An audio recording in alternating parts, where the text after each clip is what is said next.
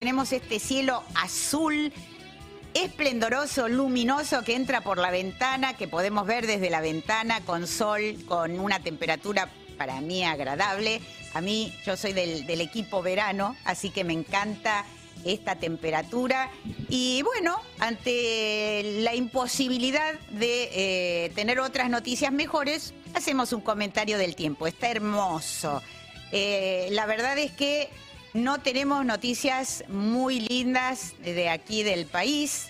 Algunas sí, pero otras no. Por ejemplo, como que pusieron eh, un cartel en el portal Educar que reunía 6 millones de, piezas educativas que se fueron ingresando desde 2002 en adelante a lo largo de los últimos 20 años.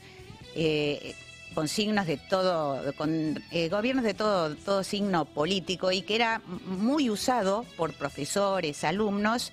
Bueno, esto está dado de baja por el momento, hasta nuevo aviso, es lo que dijeron las autoridades de la Secretaría de Educación. La verdad, eh, lamentable, porque, eh, como decimos, un recurso gratuito para la educación, muy utilizado por profesores y maestros y alumnos y estudiantes. Así que esa es una noticia triste, habrá otras mejores y siempre lo mejor y además en este programa. Infinito allá. Al infinito. más allá. Al infinito y más allá. Al infinito y más allá.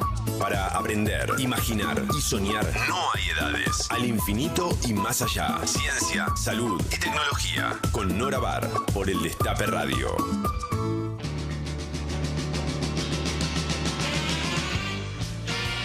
Buen domingo para todos y todas, como siempre, hasta las 13 en vivo, haciendo al infinito y más allá a través del destape sin fin. Como ustedes están acostumbrados, ya es momento de que comiencen a participar con sus mensajes a través del WhatsApp, a través del chat de YouTube y por supuesto a través de las cuentas de Twitter de Al Infinito y Más Allá y del Destape. Si quieren dejarnos sus mensajes de audio de 15, 30 segundos, lo pueden hacer al 15, al 11, 25, 80, 93, 60. 11, 25, 80, 93, 60. También pueden escribirnos, como les dije antes, vía Twitter a estas dos direcciones, arroba al infinito 107-3 y arroba el destape-radio.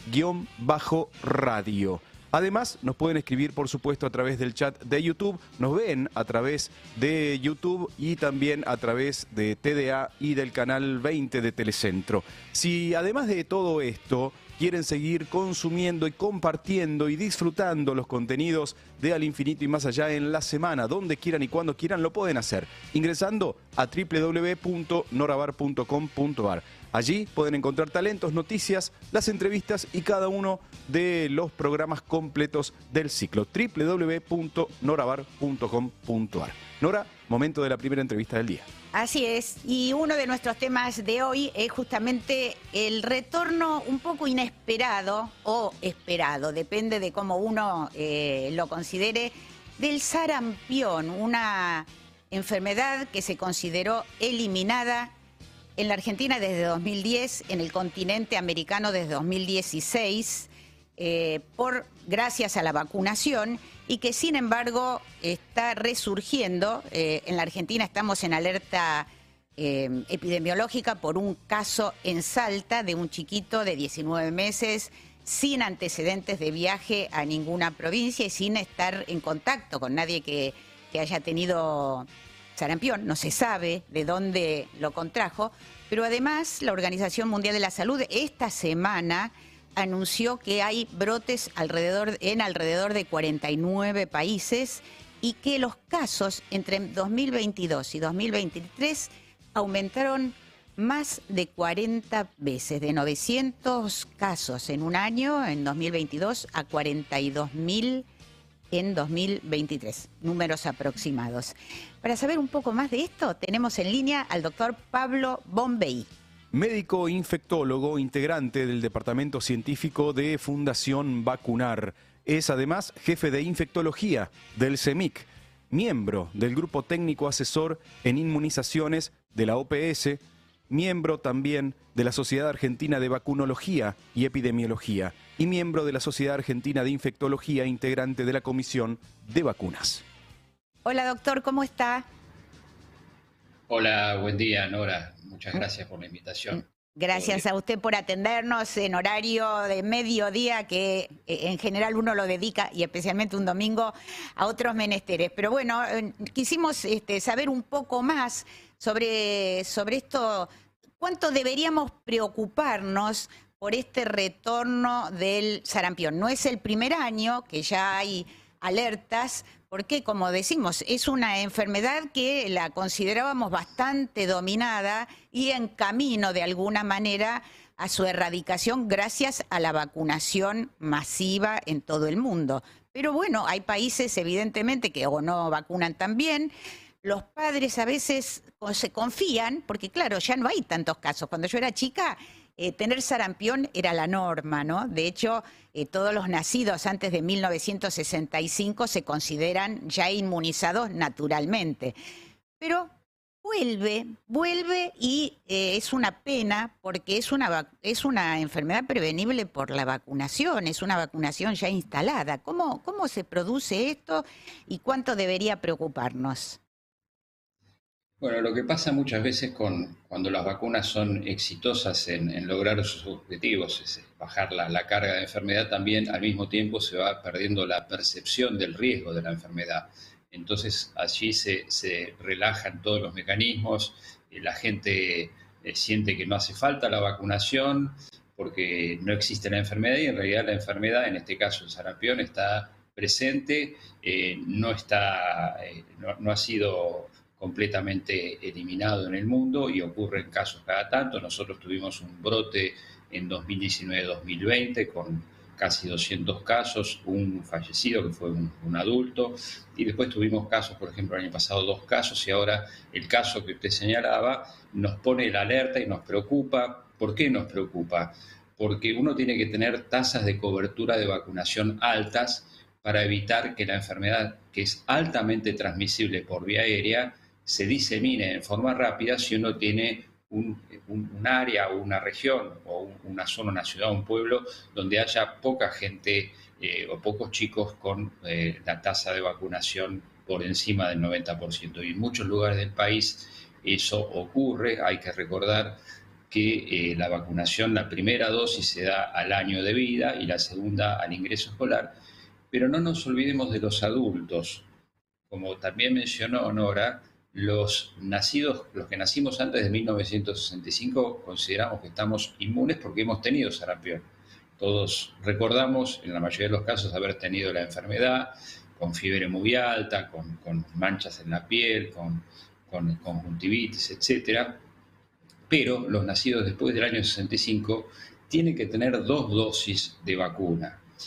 Y esto es muy importante también ahora, en esta época del año, porque eh, sigue existiendo la posibilidad de gente que viaje al exterior y como también usted mencionó, aumentó eh, en forma muy importante el número de casos fuera de la Argentina. Por ejemplo, en un destino que uno consideraría como es Europa, donde dice, bueno, la mayoría de las personas tienen vacunación y no hay casos. No, Europa está en, aumentando el número de casos de sarampión en algunos países como Francia, por ejemplo, la, tasa de vacunación es baja. Entonces, tenemos que protegernos y eh, la vacunación es, el primer elemento. Y el otro elemento, si me permite, es tener, y esto es para el equipo de salud, tener una eh, alta sospecha de enfermedad de sarampión en el caso de una persona con fiebre y con manchas en la piel, que es la enfermedad febril exantemática. Y eso es importante porque notificar el caso hace que después las autoridades epidemiológicas establezcan alrededor de ese caso y en los contactos a ver si están vacunados, si no están vacunados, etcétera, etcétera, para evitar que se siga diseminando. Así que todas las acciones, desde la comunidad que se vacune hasta el equipo de salud que esté atento, porque también nos pasa que, como decía al principio, es una enfermedad que ya no la vemos tan frecuentemente e inclusive los integrantes del equipo de salud, los médicos, las, enfermeras, este, no, están, eh, no la sospechan tan fácilmente porque no la han visto. Entonces hay que tener la sospecha, sobre todo también en un momento en que estamos con una enfermedad con síntomas parecidos que se superpone que es el dengue, fiebre y que también puede producir manchas en la piel. Con lo cual, eh, esa, ese, alerta y ese tratar de, discriminar y hacer diagnóstico es mucho más importante en este momento a partir del caso que comentó de, en, la provincia de Salta, porque a lo mejor ese caso es un caso que eh, se detectó porque alguien pensó en la enfermedad y tomó una muestra para hacer diagnóstico. A lo mejor hay otros casos que no se complican y que no se notifican, no se piensa la enfermedad y, cursan este, sin, sin, que nadie se entere, pero este, este caso de Salta seguramente de alguien se contagió y no había viajado, así que son todas cosas a tener presente. Claro, eso es un misterio, ¿no? Porque el chiquito no tenía antecedentes de viaje, no refirieron que hubiera estado cerca de una persona eh, con síntomas que podían sugerir sarampión. ¿Se puede dar también asintomático el sarampión? Puede haber casos, digamos, con muy pocos síntomas o prácticamente asintomáticos, eh, y eso también puede contribuir a la transmisión. Eh, pero es, muy importante recordar que fiebre, manchas en la piel, a veces eh, manchas de color enrojecido dentro de la boca, conjuntivitis, en la presencia de tos. No nos olvidemos que el sarampión eh, puede ser una enfermedad que en la mayoría de los casos no traiga ninguna consecuencia grave, pero en algunos casos se puede complicar. Este, puede provocar neumonías, puede provocar meningitis, encefalitis y uno cada 2.000 casos puede generar la muerte. Con lo cual es eh, muy importante que estemos eh, al tanto de que no es una enfermedad banal. Si la tiene un adulto seguramente vaya a ser mucho más sintomática, con, más, más gravedad que, en un chico. Así que todas esas cosas tenemos que tenerlas presentes. Justamente le iba a preguntar, doctor, eh, uno a veces piensa en las enfermedades de la infancia y cree que, bueno, como son de la infancia, todo el mundo las pasó, son que la, digamos, no, no, no entrañan gran peligro, pero sin embargo usted está comentando que en general puede ser leve o tal vez un poco más sintomática, pero puede complicarse, ¿no es cierto? Y además es tremendamente contagiosa. Sí, es, es altamente transmisible, el virus puede permanecer en el, área, en el aire al menos dos horas y eso hace que se vehiculice y se transmita, es más transmisible que el virus del SARS-CoV-2, que es el productor de COVID. Así que eso es para que tengamos una idea de cuán fácil se puede transmitir. Además, no solo eh, puede ocasionar, en casos, como dije, muy graves, la muerte o casos de meningitis, sino también dejar eh, secuelas como sordera o trastornos eh, de discapacidad intelectual. O sea que es, es una enfermedad que hay que no hay que pensar que siempre es leve, sino que puede ser en algunos casos grave. Lo que pasa es que uno no sabe en qué casos puede ser grave y además tener en cuenta que hoy eh, hay muchas enfermedades que requieren medicación inmunosupresora para tratarlas y realmente hay muchas enfermedades que hoy mejoran a partir de los tratamientos inmunosupresores, muchas enfermedades de la piel, digestivas, eh, neurológicas, más allá de todas las personas con problemas oncomatológicos y trasplantes, donde esta enfermedad puede ser mucho más grave, eh, puede generar rápidamente complicaciones y esas personas a lo mejor están en contacto con algún chico que no está bien vacunado y puede transmitir la enfermedad, ¿no?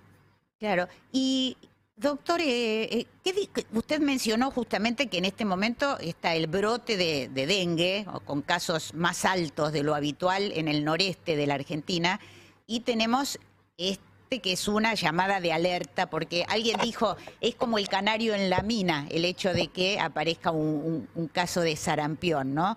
Eh, ¿Cómo se discrimina? ¿Siempre se necesita la secuenciación que hace el Malbrán? ¿O hay alguna manera de discriminarlo en forma clínica simplemente con el, con el estudio que hace el médico? Bueno, entre las dos enfermedades, entre sarampión y dengue, hay diagnósticos y diagnósticos de laboratorio que nos permiten este, establecer la, diferencia. Eh, si bien, como dije antes, clínicamente puede generar alguna confusión, sobre todo, como, también usted mencionó, en el noreste de Argentina, en las provincias de Chaco, Corrientes, Misiones Formosa, hoy están en un brote de dengue importante y estamos teniendo algunos casos en el norte de Santa Fe y en otras provincias. eh, es importante cuando el equipo de salud, el médico el profesional que atiende al caso eh, solicita el diagnóstico, a veces tiene que pedir los dos eh, estudios, un estudio para dengue y otro estudio para sarampión. En ambos casos, los estudios permiten discriminar la enfermedad a través de la determinación de anticuerpos y también la determinación de PCR, que es la técnica de diagnóstico molecular en muestras de sangre. Así que podemos diferenciar la enfermedad a través de los métodos diagnósticos. A veces clínicamente puede ser difícil de diferenciar porque, como dije antes, fiebre y un, rayo o un exantema o manchitas en la piel puede corresponder a cualquiera de las dos enfermedades. Así que eso a veces hace difícil el diagnóstico, pero tenemos desde el punto de vista laboratorio, de laboratorio formas de diferenciar ambas enfermedades. Y le, lo por un instante a la vacuna, una vacuna que en algún momento existieron mitos de que podía tener efectos adversos. ¿Hay algún riesgo comprobado de darse la vacuna? Bueno, la vacuna contra el sarampión está comprendida en, nuestro calendario en la vacuna triple viral, que protege no solo contra sarampión, sino contra rubiola y parotiditis o paperas, como la gente la conoce. Es una vacuna virus vivo atenuado. Eh, como toda vacuna virus vivo atenuado, las contraindicaciones son las personas justamente con inmunosupresión, como mencionamos antes, porque tiene un riesgo teórico de que el virus este, vacunal pudiera llegar a generar algún problema. Fuera de eso, eh, prácticamente, bueno, y el embarazo es la otra situación, por supuesto, para cualquier vacuna virus Fuera de eso, no hay contraindicaciones, es una vacuna segura, es muy efectiva, pero tengamos en cuenta que contra sarampión, cada aproximadamente cuatro años tenemos que hacer eh, campañas de vacunación porque eh, aún con la población completamente vacunada, queda un 10% de los chicos que no alcanzan a quedar protegidos con la vacuna. Por eso cada cuatro años, eh, por, de acuerdo a datos estadísticos, tenemos que hacer campañas de vacunación para alcanzar ese 10%. Parece que se... Ah. Eh, doctor, ¿y se está haciendo esa campaña de refuerzo? Sí, sí, esa campaña general se hace cada cuatro años aproximadamente para eh, lograr cubrir lo que mencionábamos antes, que es ese 10% que nos queda protegido. Pero igual eso no alcanza si no tenemos buenas coberturas de vacunación, arriba del 90% al año y al ingreso escolar. Es decir, eso es un elemento más, pero lo que tenemos que lograr es que la vacunación regular esté por encima del 90% tanto al año en, en, los chicos como al ingreso escolar también en esa misma población y también estar seguros de que los adultos nacidos después del año o a partir del año 65 tengan dos dosis. También existe una posibilidad de hacer un estudio de sangre, que es anticuerpos inmunoglobulina G contra sarampión que permite saber si una persona tiene dudas o no se acuerda de las dosis de vacunas, saber si esa persona está protegida a través de ese análisis de sangre. Doctor, según tengo entendido, por favor corríjame si estoy en un error, eh, bajaron las tasas de vacunación justamente y ahora en este momento no estamos en el 90% ni tampoco muy cerca, o sea, estamos bastante por debajo del 90% y hay como 120 mil chicos que en 2022 no, no se vacunaron, ¿no? que quedaron sin vacunarse. Eh, ¿Esto entraña también, o sea, aumenta el riesgo de que se pueda producir un brote? Sí, las tasas de vacunación, eh, no solo en Argentina, sino a nivel de la región de las Américas, habían empezado a bajar ya en la última década y eh, con la pandemia y las medidas de distanciamiento social bajaron aún más. Entonces ahora tenemos que eh, empezar a recuperar esas tasas. De hecho, el año pasado alguna, alguna mejora hubo, sobre todo en, la vacunación a la vida, pero todavía estamos lejos de, ese 90% y como usted mencionaba, hay un número importante de, chicos que no están adecuadamente protegidos, tanto al año como a los cinco años o al ingreso escolar. Así que eso es muy importante y tomar conciencia de que eh, es una enfermedad, como dijimos antes, muy transmisible tenemos una vacuna que es muy efectiva y que nos permitiría estar más tranquilos en cuanto al riesgo de que tengamos brotes de la enfermedad con una tasa de vacunación más alta.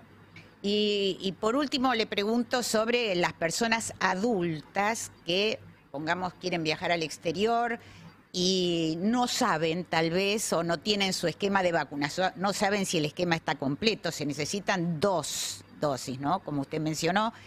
Y este, tal vez no lo saben, no se acuerdan si se dieron eh, los nacidos después de 1965, si se dieron las dos dosis. ¿Deberían volver a vacunarse por si acaso? ¿Puede traer algún problema eso se puede aplicar un refuerzo sin ningún problema antes del viaje? Bueno, es, muy frecuente que el adulto no tenga consigo los datos y el registro de vacunación. Lamentablemente ese es uno de los problemas que tenemos con la vacunación en adultos en general, no solo con esta vacuna. A ver, si una persona va a viajar y no tiene a mano o no, perdió los, registros de vacunación, una forma es, como les decía antes, hacerse un examen de sangre donde a través de la determinación de anticuerpos puede saber si está protegido. En última instancia, si esto no se puede hacer y se revacuna con la vacuna de sarampión, si no tiene ninguna contraindicación, no va a haber ningún problema. Es preferible que esa persona a lo mejor reciba una dosis más a que esté expuesta en un viaje a lugares prácticamente el sudeste asiático. También es otro lugar con, con, alto número de casos de sarampión, como dijimos, Europa también, entonces es preferible que esté cubierto y una dosis más no va a generar mayor tasa de eventos adversos que, que el esquema habitual. Así que esas serían las alternativas para un adulto que vaya a viajar. O sea que, bueno, tenemos un caso solo, no, no es para, para entrar en pánico, pero de hecho ya el Ministerio de Salud de la Nación emitió un alerta epidemiológico, especialmente para el sistema de salud, ¿no? Porque se impone investigar de dónde adquirió ese chiquito el, sarampión, de dónde lo adquirió, bueno, hacer una búsqueda en el terreno. Salta es una de las provincias que tiene dentro de todo buenos niveles de vacunación con respecto eh, al país, pero bueno, de algún lado surgió estar atentos y quienes, eh, los demás, quienes tenemos chicos, verificar que tengan el esquema completo y si somos adultos que vamos a viajar, bueno, fijarse de verificar eso también porque realmente tener eh, eh, riesgo por una enfermedad prevenible por vacuna no es muy justificado, ¿no? Así es, yo creo que hoy es, muy sencillo, la vacuna está, es una vacuna que está en calendario, es una vacuna, al estar en calendario es gratuita, Así que es, muy accesible la posibilidad de vacunarse y poner al día los esquemas tanto en niños como en aquellos adultos que, que no lo tengan o que no lo tengan registrado al menos.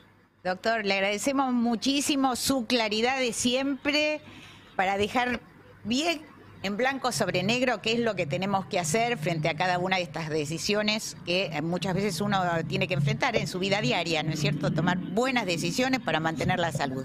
Así que le mandamos un gran abrazo a su disposición como siempre y que termine muy bien el fin de semana.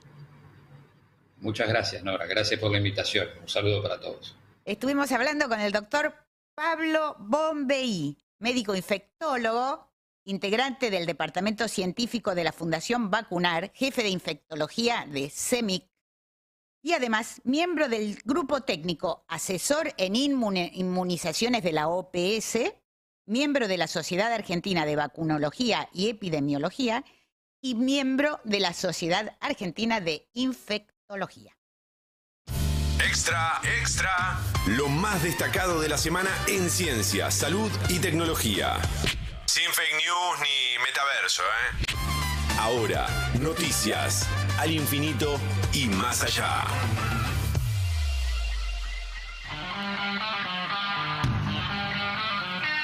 Un biólogo norteamericano realizó un experimento los últimos 35 años que sugiere que la evolución sería previsible, Nora.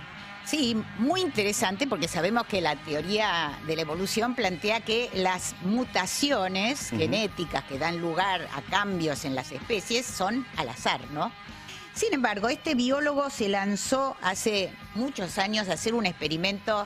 Eh, en ese momento decían, ¿para qué lo está haciendo? Bueno, ahora está dando sus frutos, pero esto da eh, una pauta de lo que tardan los avances en ciencia.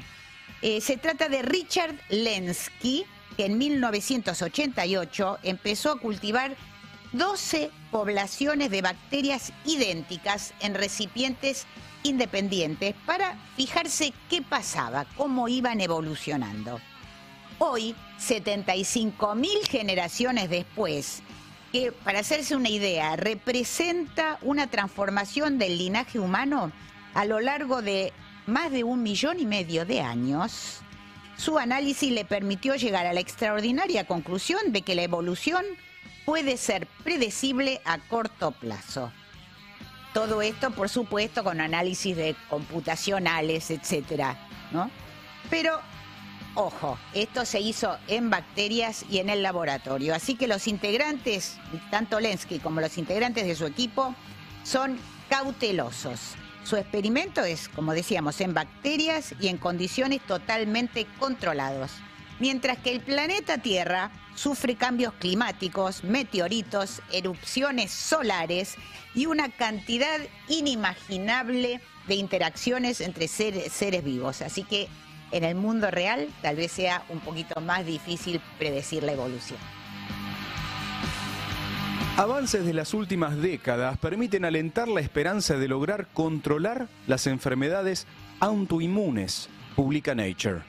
En efecto, se están haciendo muchos avances en este campo y después de décadas de frustración y, e intentos fallidos, los científicos podrían estar acercándose a desarrollar terapias para restaurar la tolerancia inmune en enfermedades como la diabetes, el lupus y la esclerosis múltiple. Las enfermedades autoinmunes son aquellas en las que el sistema inmunológico que está encargado de defendernos de los agentes agresores externos, en lugar de hacer eso se vuelve contra el propio organismo y daña distintas regiones del organismo. Los investigadores llevan más de 50 años intentando, entre comillas, domesticar las células responsables de los trastornos, de los trastornos perdón, autoinmunes, pero es difícil. Hasta ahora la mayoría de las terapias aprobadas para estas afecciones funcionan suprimiendo toda la respuesta inmunitaria y dejándonos a merced, como decíamos, de los agresores externos. Entonces, lo que hacen bien por un lado, pueden hacerlo mal por el otro. Esto alivia los síntomas, pero deja a las personas con un riesgo elevado de infecciones y cánceres. Los últimos avances dejan entrever caminos más promisorios. Uno de esos avances se está realizando aquí, en la Argentina, donde una empresa de base tecnológica recientemente creada el año pasado, liderada por Gabriel Rabinovich, justamente una de sus líneas de investigación va a ser el cáncer de colon y otro, las enfermedades autoinmunes. Y tiene grandes esperanzas y posibilidades de lograr un fármaco que contribuye y contribuya justamente a domesticar estas células que agreden al propio organismo.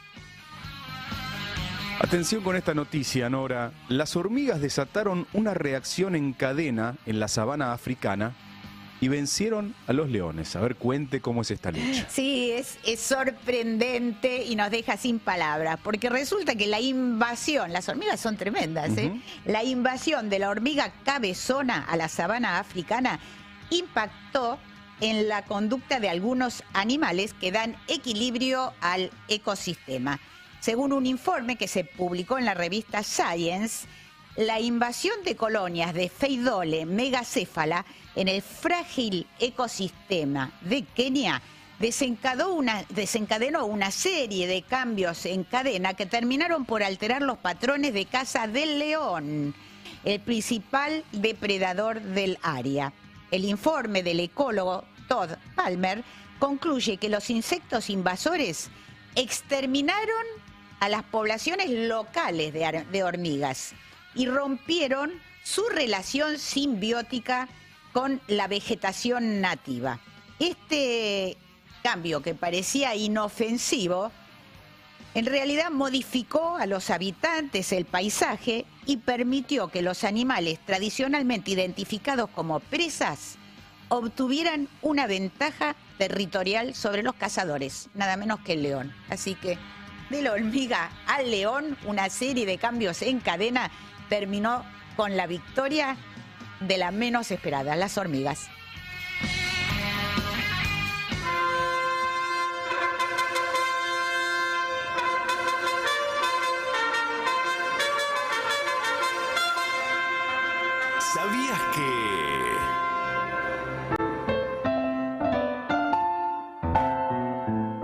¿Sabías que unos científicos, consagrados a descubrir la verdad sobre el mundo natural, tergiversaron deliberadamente el trabajo de sus propios colegas, difundieron acusaciones sin base alguna, se negaron a corregir sus tesis una vez demostrado que eran incorrectas y la prensa siguió citándolos año tras año, a pesar de que estaba probado que sus afirmaciones eran falsas? Esa historia de un grupo de investigadores que difundieron confusión sobre temas cruciales de la humanidad es la que cuenta Naomi Orestes y Eric Conway en Mercaderes de la Duda, Capitán Swing 2018. En esta investigación notable desentrañan los lazos entre la ciencia y la industria que dieron lugar a campañas efectivas para engañar al público y negar verdades científicas comprobadas a lo largo de cuatro décadas. Esclarecedor. No te vayas, ya seguimos disparados al infinito y más allá.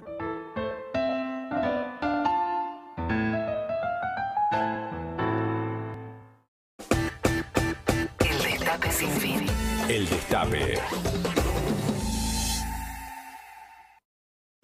Llegó el verano y hasta el...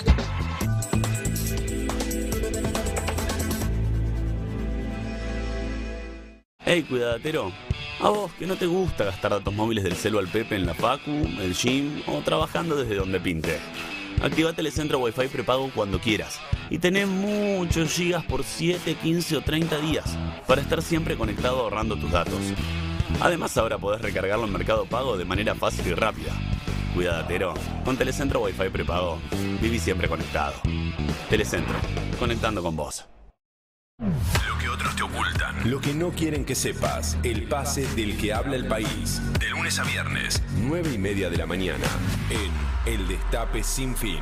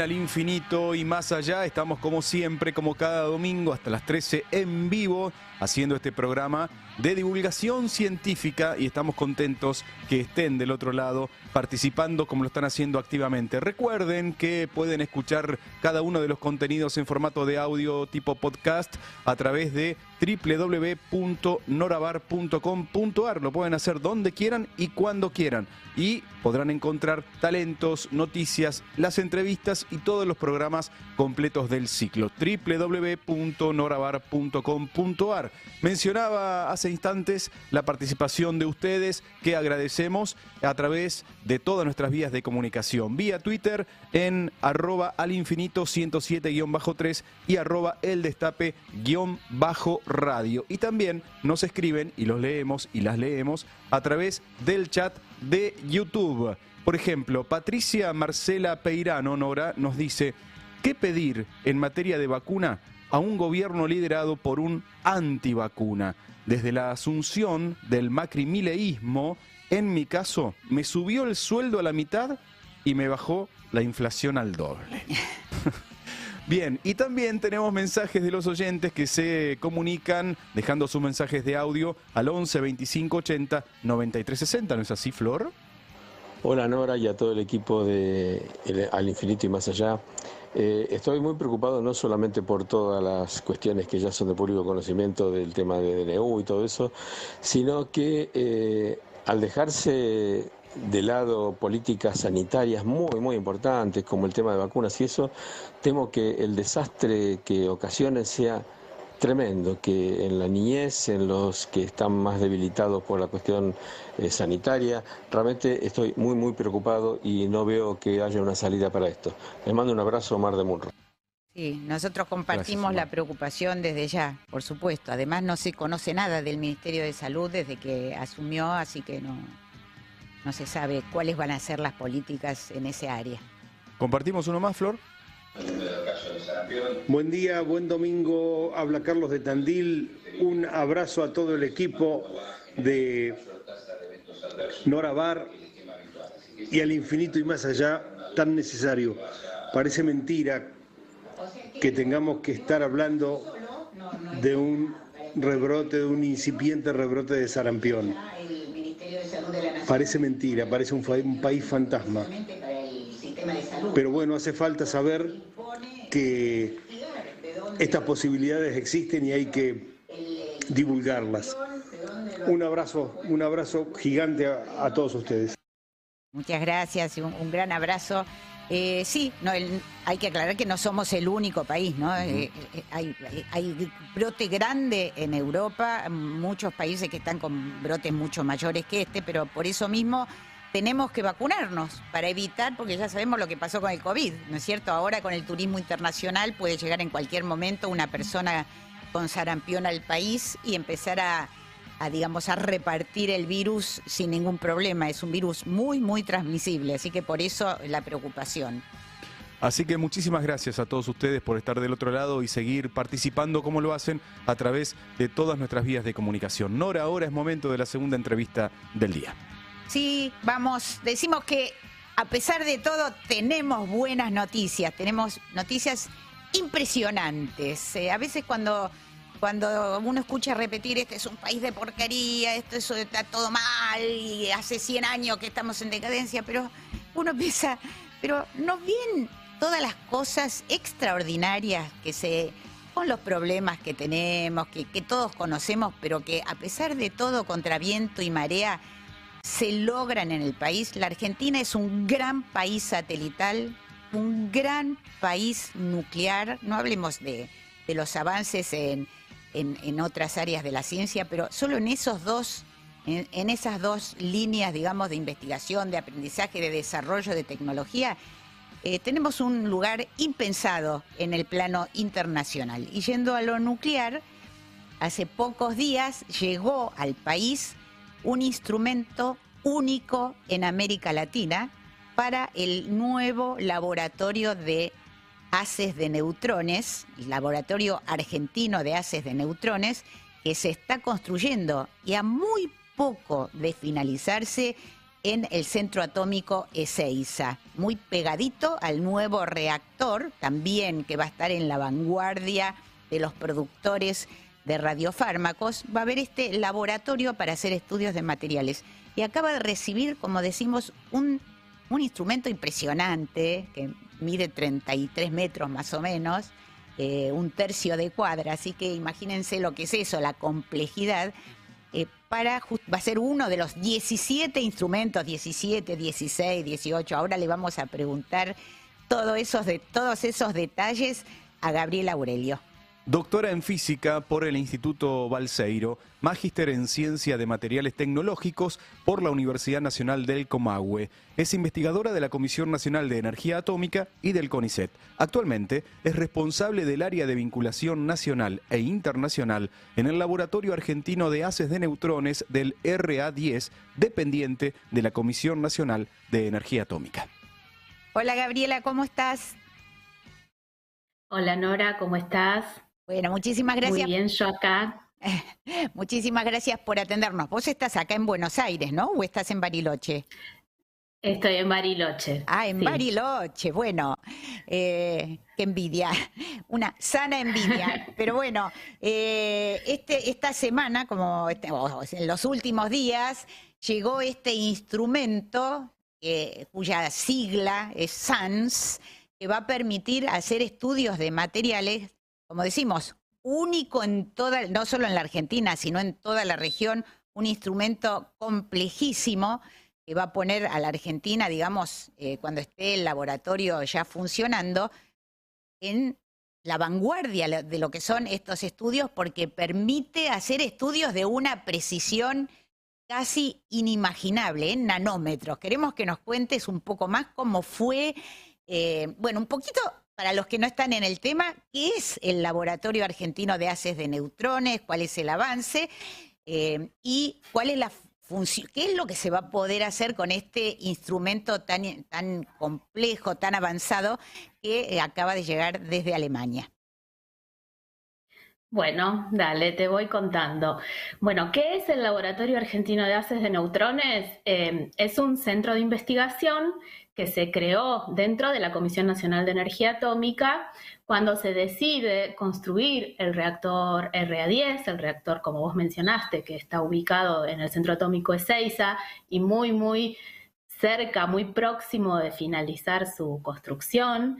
Em, este reactor no solo va a permitir la producción de radiofármacos, sino que también va a generar por su propio diseño y funcionamiento lo que nosotros llamamos haces de neutrones, que es, eh, imagínate como una canilla que, que, en vez de traer agua trae muchos neutrones eh, en forma de haces. Estos neutrones, pueden ser para, para, quienes no están en el tema, son partículas subatómicas, ¿no? Partículas del núcleo atómico. Correcto.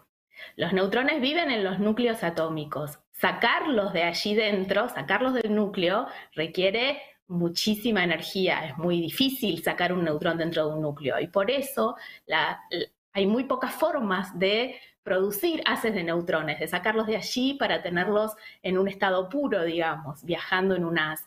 Y eso se puede lograr eh, de dos maneras. Una de ellas es en reactores de investigación como el RA10. Por eso es tan único, como vos decís, el instrumento, todos los instrumentos que vamos a tener en el LAN, porque única es esta capacidad de generar haces de neutrones que solo la van a tener aquellos países donde pueda haber reactores de investigación de alta potencia y, este, y donde eh, pueda haber fuentes de espalación, que es otra de las formas de generar neutrones eh, en, en los centros internacionales. O sea que, bueno, tenemos este laboratorio que va a tener, como decíamos, un montón de instrumentos muy específicos cada uno, pero eh, en estos días llegó este que se llama SANS. ¿Cuáles son las características, las particularidades? ¿Cómo, cómo lograron traer al país un, instrumento de, esas características que, como decimos, está ahí en la vanguardia de lo que se puede hacer en el estudio de materiales? Exacto. Bueno, eh, entre los varios instrumentos que se van a ir instalando progresivamente en el LAN, surgió en algún momento la oportunidad de eh, recibir este, este, instrumento transferido desde Alemania, desde una institución que se llama Helmholtz-Zentrum eh, Berlín, viene de Berlín el, instrumento. ¿Y por qué? Porque allí funcionaba, operaba un reactor eh, llamado BER-2 que Alemania decide, por, una cuestión coyuntural y por varias situaciones que se daban en, Alemania, decide eh, cerrarlo al terminar su ciclo de vida.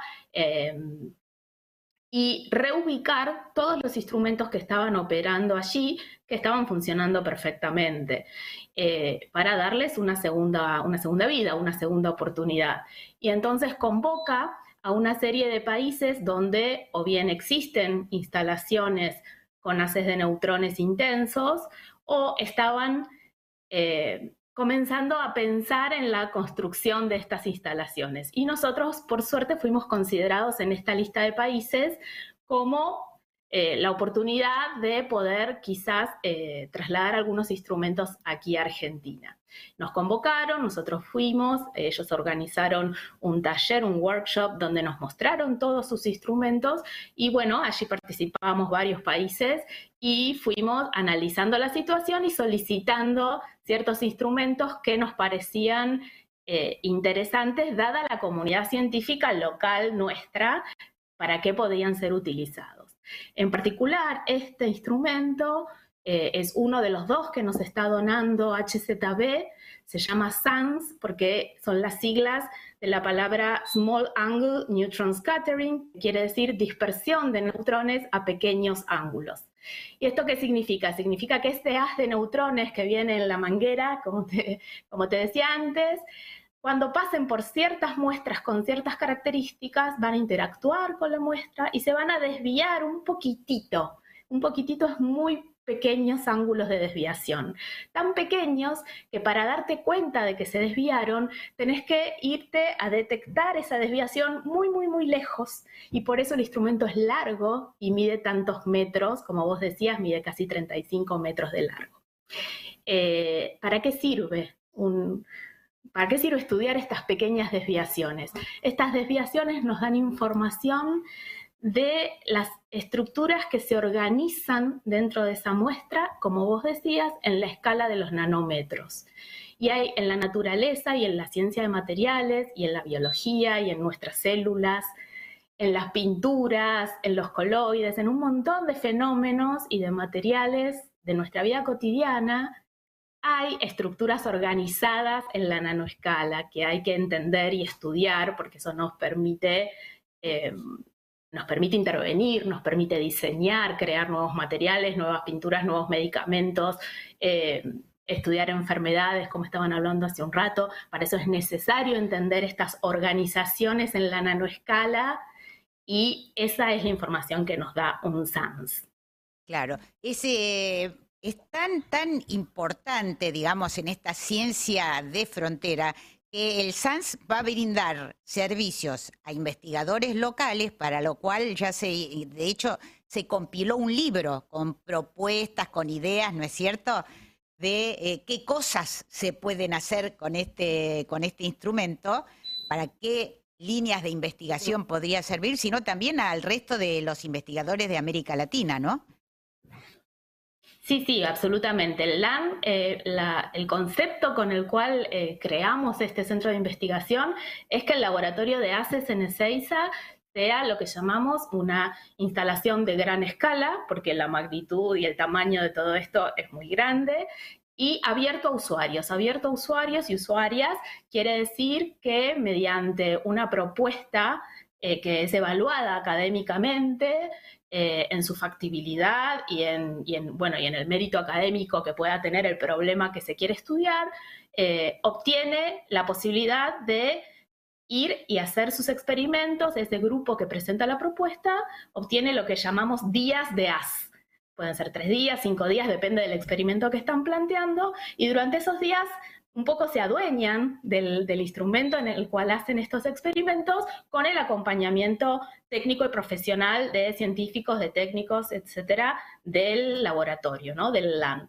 Y entonces eso hace que se transforme ese lugar, ya que los instrumentos están uno al lado del otro en un espacio muy grande pero en común, eh, se transforma en un espacio donde pueden convivir grupos de investigación por unos días que pueden venir de distintos puntos del país, que pueden venir de Latinoamérica, que pueden venir del exterior, porque también la idea es que los investigadores que usaban los instrumentos en Alemania los pueden seguir usando aquí y esto está abierto a la comunidad científica completa.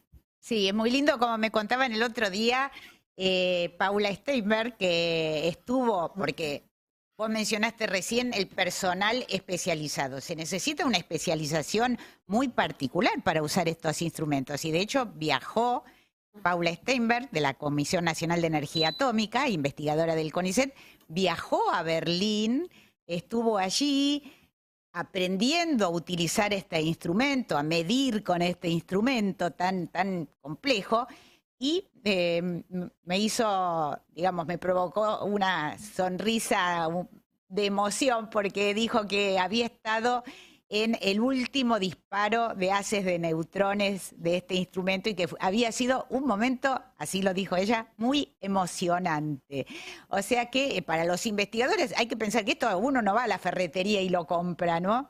Ni tampoco lo, lo encarga así nomás. Lo tienen que construir, diseñar los propios investigadores para que, saben para qué lo quieren utilizar. Se necesita mucha ciencia para diseñar y construir, desarrollar un, instrumento de estos. Así que los propios investigadores eh, pueden, digamos, sentirse reconfortados de alguna manera en que eso, en lo que trabajaron toda su vida, va a tener una segunda oportunidad aquí en la Argentina, ¿no? Sí, absolutamente. Es exactamente como vos lo decís. Cada uno de estos instrumentos en las grandes instalaciones eh, no se puede comprar llave en mano ni en la ferretería ni por Mercado Libre, nada, no se puede comprar. Hay que diseñarlo y adaptarlo a tu fuente de neutrones, ¿no? O sea, este instrumento en Berlín recibía una cierta configuración y, calidad eh, de haces de neutrones y nosotros quizás en el RA10 tenemos que eh, adaptar eso para que lo que llamamos la performance, cómo se va a comportar este instrumento y la calidad de datos que nos va a ofrecer, sea la máxima posible. Y de hecho, el reactor RA10 tiene un flujo de neutrones mayor que el que tenía en Alemania. Y ese momento en el que Paula eh, estuvo presente cuando el instrumento recibió sus últimos neutrones alemanes, digámoslo así, efectivamente debe haber sido, muy, muy emotivo para toda la gente que trabajaba allí. Eh, pero como vos decís, tiene una nueva oportunidad, una segunda vida y, para ellos también, ellos están compartiendo con nosotros esta emoción que nos da haber recibido el instrumento y estar tan contentos de que haya llegado sano y salvo a la Argentina. Del otro lado, ellos están muy emocionados también. Bueno, solo para mencionar así rápidamente, antes de que no se nos termine, se nos termine eh, el programa, eh, para, hacerse una idea de lo que fue traer este, este instrumento, que son cientos de piezas, hubo que desarmarlo, ¿no? catalogar cada pieza, cada cable, de qué punta va en un lugar, qué punta va en el otro, y eh, empaquetarlo, digamos, en ocho contenedores, en ocho contenedores, grandes contenedores que fueron llevados por camiones, ¿no? A la comisión. Claro, exactamente. Fueron con camiones, fueron trasladados primero desde, desde el sitio donde estaba el reactor alemán hasta el puerto de Hamburgo y allí vinieron en barco los ocho contenedores y eh, aquí luego en camiones llegaron al centro atómico Ezeiza. Eh, es muy impresionante ver ocho contenedores trayendo un instrumento y la complejidad, exactamente como vos decís, es, es grande. Ahora viene todo el desafío de volver a ensamblar todo esto. Tenemos mucho acompañamiento del equipo alemán y, ya hemos, como vos decías, Paula fue no solamente fue Paula para hacer experimentos y, ayudar a, armar esta codificación del desembalaje, sino también que viajaron desde, desde CONEA eh, ingenieros, fueron a ver la parte de detección, fueron a ver la parte de mecánica, fueron a ver la parte de blindaje, Tuvimos montones de reuniones por Zoom y también eh, personas de Alemania han venido a Argentina a participar con nosotros de talleres para discutir esto. O sea, lleva un trabajo de muchos, de muchos años ya, nos agarró la pandemia en el medio, en pandemia casi que se desembaló el instrumento allá y, bueno, a pesar de todos esos desafíos, el instrumento llegó.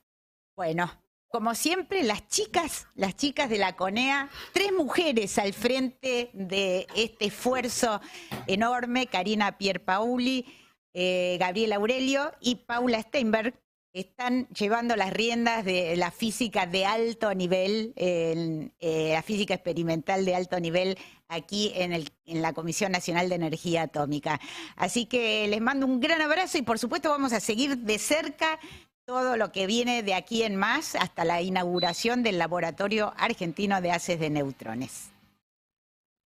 Bueno, Nora, muchísimas gracias. Gracias por este espacio. En el LAN eh, sabe que la comunicación pública de la ciencia es un pilar y vos sos un referente en ese sentido, así que siempre vamos a tener eh, la puerta abierta para, para recibirte y charlar con vos. Muchísimas gracias. Un gran abrazo a Bariloche y suerte con eso. Los vamos a seguir de cerca. Muchas gracias. Hasta luego. Estás escuchando Al Infinito y Más Allá. Ciencia, salud y tecnología. Al Infinito y Más Allá. Con Nora Bar. Por el Destape Radio 1073. Muy bien, y como hacemos habitualmente antes de la despedida, vamos a compartir un fragmento de la entrevista realizada en el programa anterior cuando Nora dialogó con Víctor Ramos, presidente de la Academia de Ciencias Exactas, Físicas y Naturales de Argentina, sobre la amenaza al sistema científico hace falta cerrar una institución para desarticularla. Con solo desfinanciar la institución se logra el mismo objetivo. Una de ellas es cortando el personal. La decisión de que los que entraron en el año 2023 son absolutamente eyectados de la institución es una barbaridad porque están en una institución que está necesitando personal administrativo, personal de laboratorio, personal técnico en general. De un plumazo hayan echado a 50 empleados del CONICET. Y no solamente eso, sino que van un paso más adelante y después de una rigurosa selección, se pasaron meses discutiendo para seleccionar a los mejores candidatos, que son los becarios, toman la decisión de postergarlo, no querer anunciarlo y decir que no van a nombrar más becarios. Y el problema central, crucial de todo esto, es que al utilizar el presupuesto 2023 no alcanza ni para llegar a junio. De esos que se presentaron al CONICET para ingresar a la carrera de investigador, esa gente es lo mejorcito que tenemos de la juventud que ha aplicado para ingresar al CONICET. Y si decimos que no hay capacidad para ingresar, ellos tienen una gran oportunidad. En pocos días pueden arreglar de irse del país, pueden irse a cualquier lado. Es una materia prima intelectual muy, muy importante, es muy requerida en todas partes del mundo y nosotros estamos desperdiciando esa materia prima. Nora, y antes del final también compartimos otro de los mensajes que nos llega también a través del WhatsApp que tenemos activo, en este caso escrito. Dice, buen día al infinito y más allá, estamos desamparados respecto a la presencia del Estado frente a políticas ambientales, sanitarias, educativas, entre otras. Este gobierno inventó la máquina del tiempo, nos llevó al medioevo, donde se produjeron muertes masivas debido a pestes que aún no se conocían medicinalmente. La diferencia es que en este siglo nuestro país goza de ciencia y científicos para poder afrontar crisis epidemiológicas. Claro, siempre que haya un gobierno presente. Abrazo, Karina. Bueno, y ya llegamos, tenemos que aterrizar, nos quedamos con el talento excepcional ahí. En la gatera. Pero bueno, para el domingo que viene le vamos a hacer un ratito.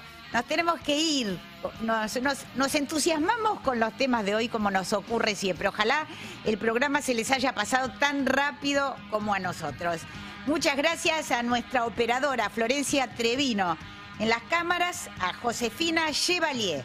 En redes a Federico Pasos, a Sebastián Díaz en la locución y coordinación general, a Eva Ojeda Bar en la producción y por supuesto muchísimas gracias a todos ustedes. Ustedes son la razón y el corazón de este programa. Nos encontramos de nuevo el domingo que viene a las 12 en punto para hacernos otro viajecito al infinito y más allá. Que tengan una excelente semana y de nuevo aquí en el Destape Radio.